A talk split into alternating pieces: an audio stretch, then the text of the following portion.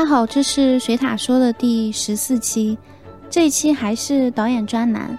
不过在未来的几期导演专栏会停更一段时间，不会更的这么频繁了，因为我觉得比起注意力被剥夺，注意力被霸占才是真的恐怖的事情。呃，这段时间我一直把自己带入各种各样导演们的叙事中，他们以及他们的作品。的确会给你一种叙事上的连续感，以及伴随而来的安全感，但是他们也往往会把你装进一个信息茧房里，导致于我所接收到的和我所愿意注意到的都是这一类的信息。那那其实水塔说是有很多专栏的。比如说，从节目一开始还在我音响设备特别差的时候，呃，有人物专栏、国家专栏，还有设备渐渐升级以后我做的现象专栏，嗯，还有现在的导演专栏。因为我一开始做播客的初衷就是想聊很多话题，影视只是我众多兴趣爱好之一。那么之后我会把其他栏目的节目都丰富起来，也让水塔说的内容都多多元化。不过这一期也同样值得期待，嗯，那就是嗯卢卡瓜达尼诺的《欲望三部曲》。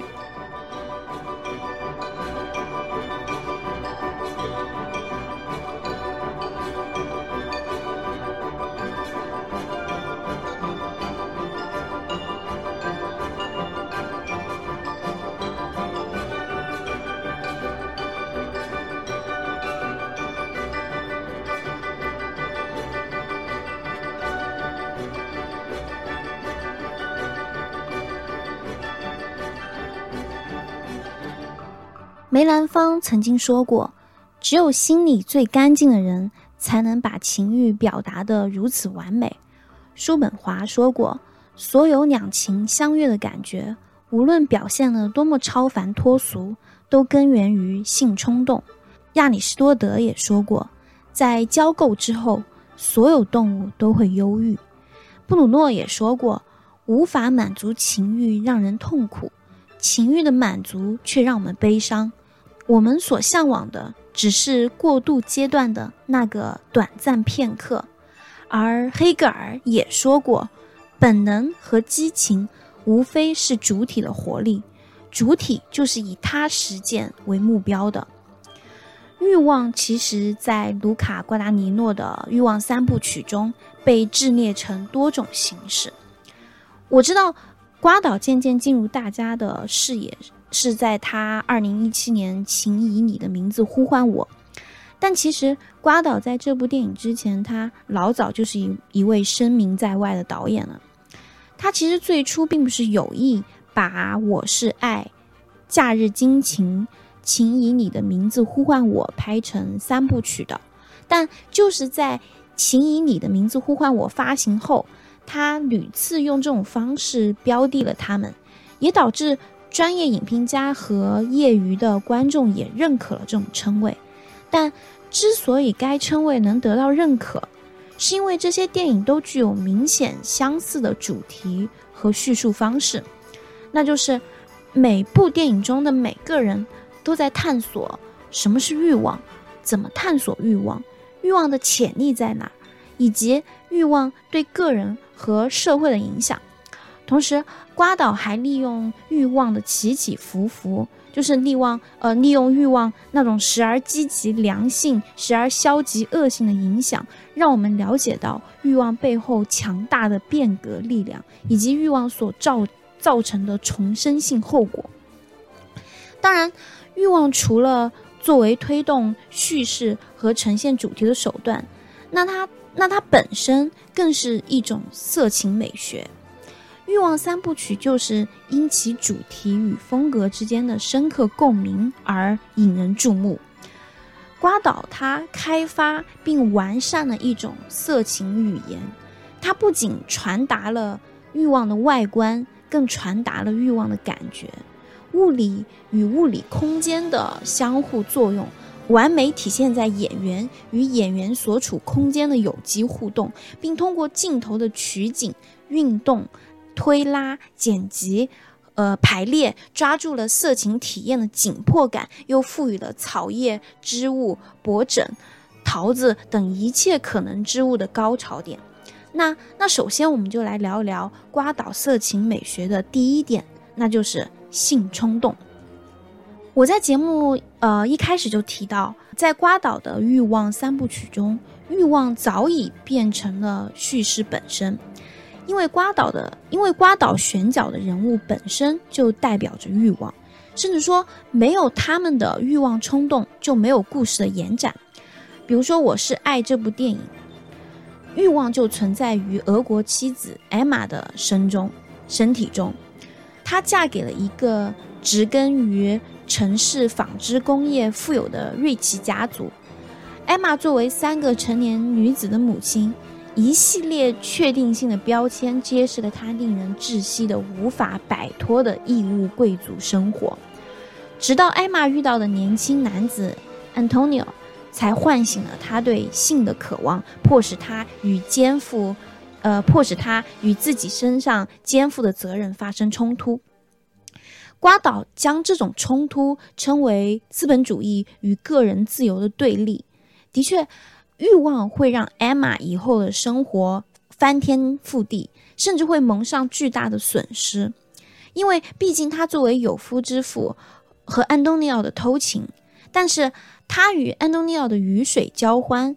也为他提供了一种回到。本真生活的方式，尽管这种损失会让艾玛蒙受痛蒙，呃，会让会让艾玛遭受痛苦，但无论如何，自由都驱使着他遵循自己的渴望，因为对他来说，实现自我的道路就意味着摧毁过去，永不回头。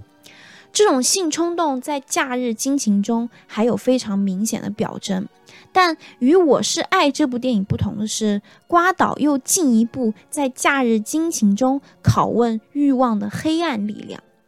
这部电影是对呃 Rock d e Ray 游泳池，呃一九六九年游泳池的翻拍之作，并且受到 David Hockney 的同名绘画作品《大水花》的启发，讲述了一个酷似呃 David Bowie 的华丽摇滚歌手玛丽安的。呃，夏日泳池与假日的故事。这个故事中的玛丽安，她处于声带手术的恢复期，与她的情人 Paulo 在西西里的 Pan Pantelleria 岛上疗假休养。但是，玛丽安的前制作人兼前男友哈利像飓风一样的到来，还带来还带来了一个致命的撒旦之果 Penelope。并声称佩内诺普是他最近发现的女儿。他们的到来就像蛇一样潜入了玛丽安与保罗的伊甸园，突袭了他们的平静天堂，把原本属于玛丽安和他情人之间的二人世界搅得天翻地覆。其实，《假日惊情》最吸引人之处，是我们永远不能参透玛丽安、哈利、保罗、佩雷诺普之间的人物关系。这种既纠葛又简单、既寡淡又热烈的火苗被哈利点燃，也被哈利摧毁，这就导致欲望的张力从四面八方处生发，也从四面八方陨灭。而在《请以你的名字呼唤我》中，欲望又是充满希望的。呃，十几岁的 Elio 对二十四岁的美国研究生 Oliver 的渴望，是他自我发现的。历程，Elio 承认，在这场简短的假日恋情中，他对重要的事情所知甚少。而 Oliver 作为欲望的肉体，既让人不安又刺激。甜茶，他通过这部电影，他那种复杂的表情和令人惊艳的表演，表现出被渐渐唤醒的肉体。这种表演呈现出。Elio 和 o l i v e 之间的感情，他们之间的爱情是缓慢又直接的，不拖泥带水，纯粹又干净。尽管有些情绪上的小起伏和对情绪本身的不确定感，但是，请以你的名字呼唤我，它完全没有彰显如《我是爱》和《假日惊情》中那种破坏性的欲望。整部电影都是在为父亲的一句，呃，父亲最后的一席话做铺垫。他推心置腹地告诉艾利欧人生的短暂，告诉他那些超越性向、爱情和有益的东西，值得我们用生命去体验，用青春去铭刻，哪怕只有一次，哪怕痛心疾首，这也是一个痛苦的进步。欲望给艾利欧带来了重生。最后那一组长镜头表现了艾利欧，他正朝着成为自己的目标迈进，因为。他有勇气承认自己最想要的东西，那就是性冲动这种欲望本能。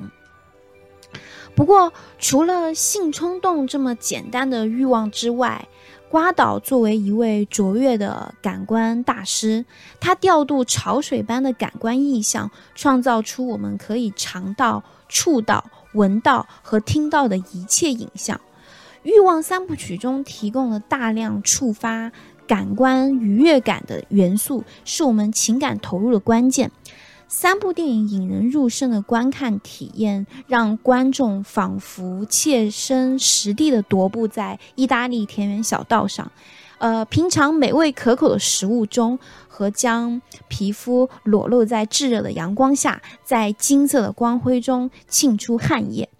但同时，瓜岛又没有将。感官愉悦的技巧流于表面，虽然他尽可能的把欲望的视觉环境校准到最优化，从打灯到采光，从滤镜到调色，呃，来希望创造一种愉悦且丰富的体验，但是电影中的每一个色情对象，每一个爱欲动作。都伴随着感官期待而徘徊，都存在着某种暗潮涌动的苦衷。它们掩盖了一个残缺的肉体，压抑了一个火热的灵魂。那食物作为人类的口腹之欲，那就是欲望最常见的视呃视视觉标识。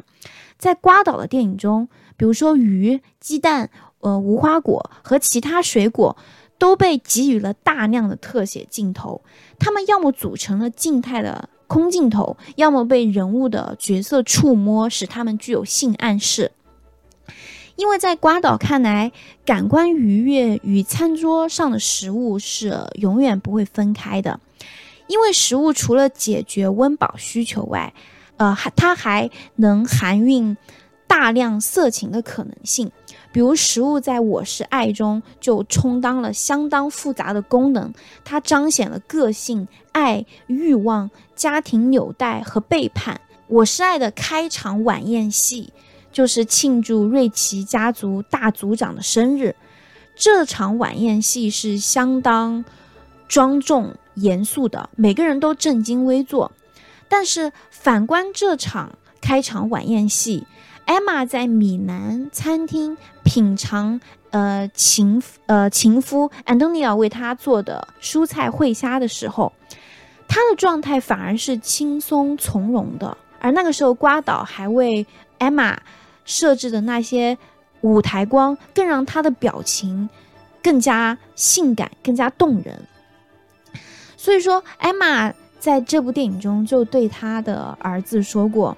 自从我尝了安东尼奥做的食物，我就无法自拔地爱上了他。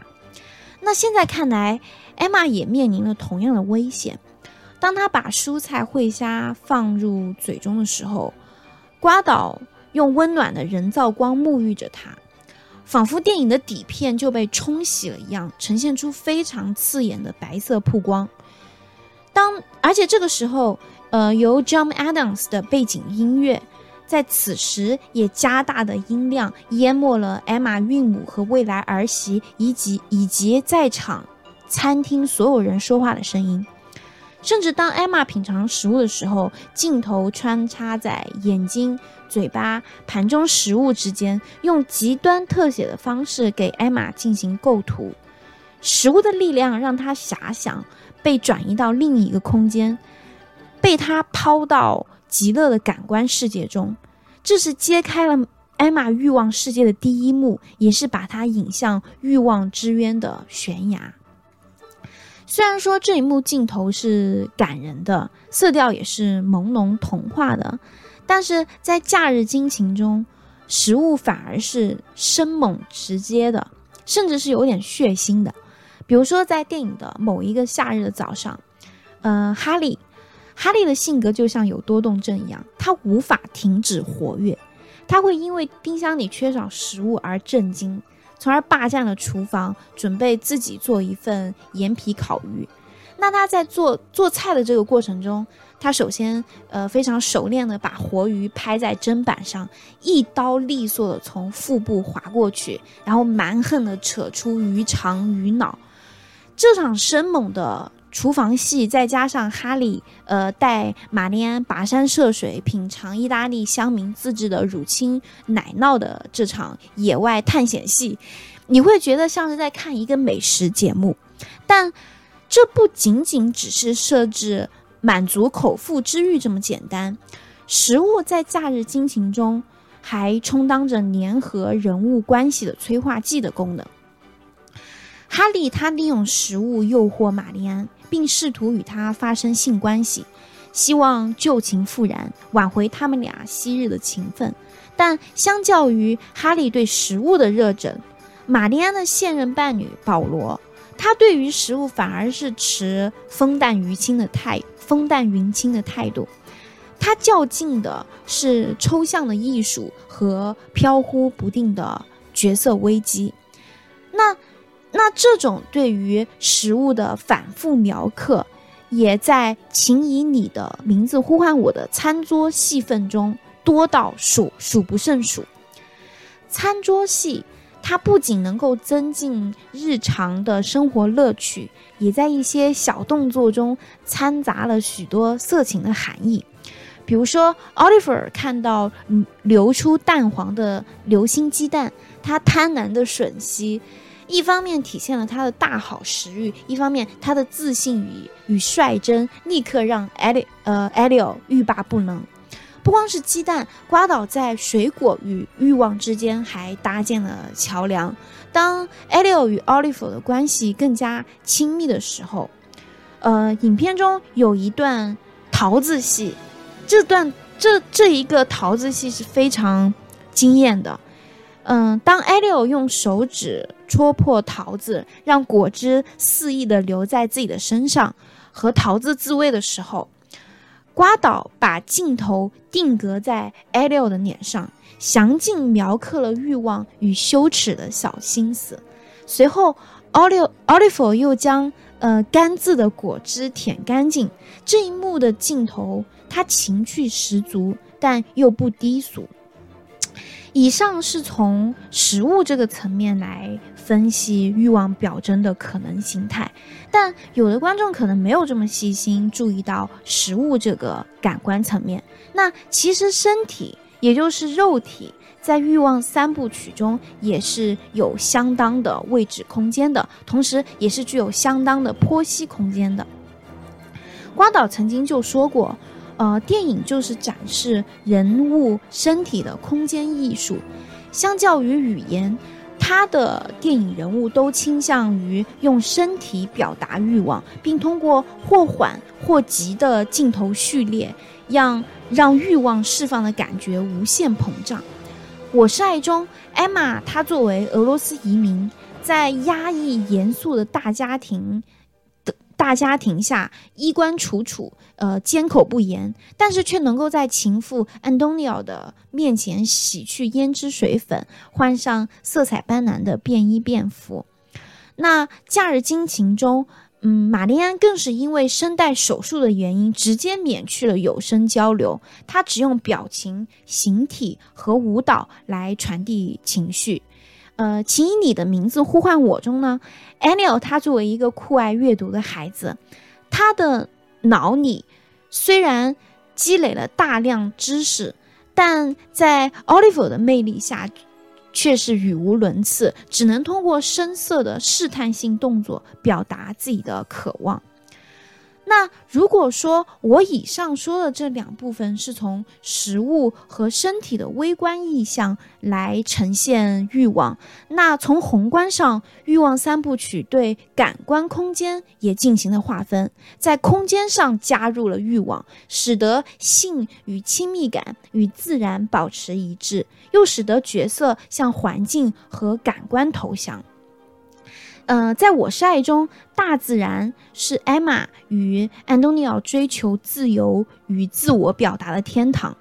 当我们初次见到他们做爱的时候，相机将他们扭缠的身体渐渐平移到窗户上。那窗外远处延宕的山丘和郁郁葱葱的树木一览无余。后来，安东尼奥还为艾玛剪了长发，仿佛就是剪断了艾玛正统家族背负的责任。随即，我们就被带到他们在灌灌木丛野战的场景。瓜岛呢，其实在这里，他就精心策划了像交响曲一样的性爱场面。他并没有刀枪直入的呈现出肉体的姿势，呃和形态，他反倒是用极端特写的花朵。蜜蜂、膝盖、乳头和出汗的肩膀，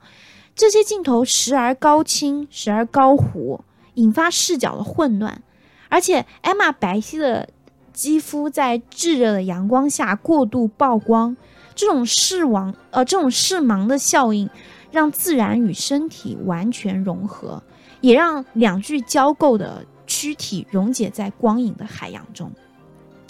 那假日惊情中。自然环境与欲望之间的关系就更复杂了。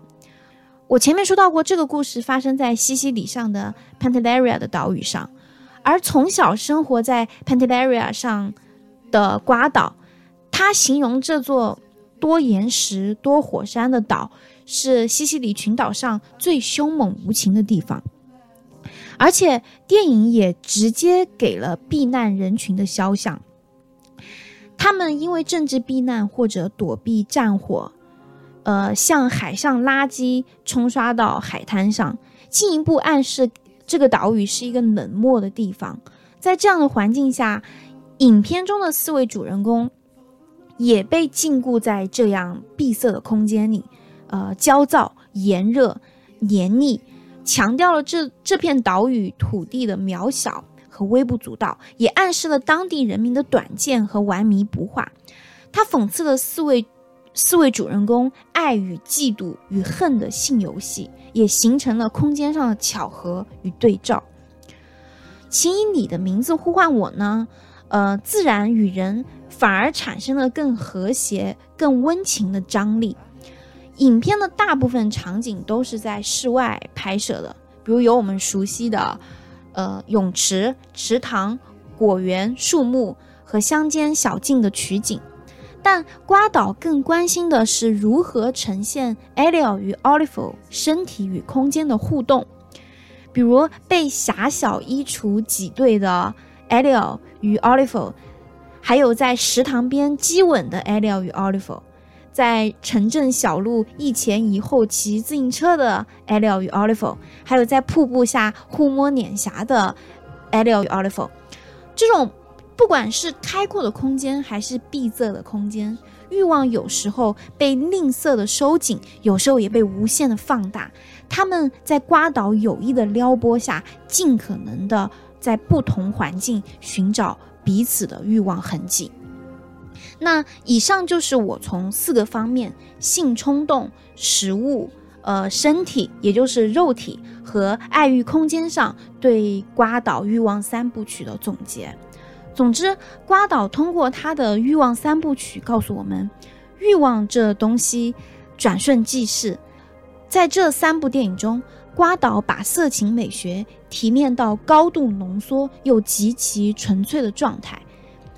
他建立了一个可识别、可侦探的情感世界，在这个世界中，我们了解到欲望它火热，但它更灼人。那那节目的最后，我想读一下我为瓜岛的欲望三部曲写的一些感想和启发。欲望即渴望，它摇摇欲坠，蠢蠢欲动，如冥冥之音，撩动的我们飘飘欲仙。又郁郁寡欢，追随欲望的引导，一方面可以使生活变得更好，另一方面也会使生活变得混乱。它一面解放我们，一面摧毁我们；一面在火与热中推波助澜，一面又在悔与恨中反哺吞噬。但尽管如此，欲望总是能促使我们迈向新的自我，欲望总是能够开启每一段人生旅程的新篇章。